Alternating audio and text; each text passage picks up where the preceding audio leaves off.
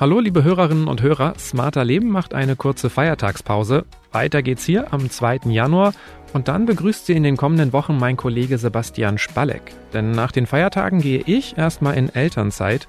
Wir hören uns dann Mitte März wieder. Aber auch bis dahin erscheint jeden Samstag eine neue Smarter Leben Folge und zwar überall, wo es Podcasts gibt.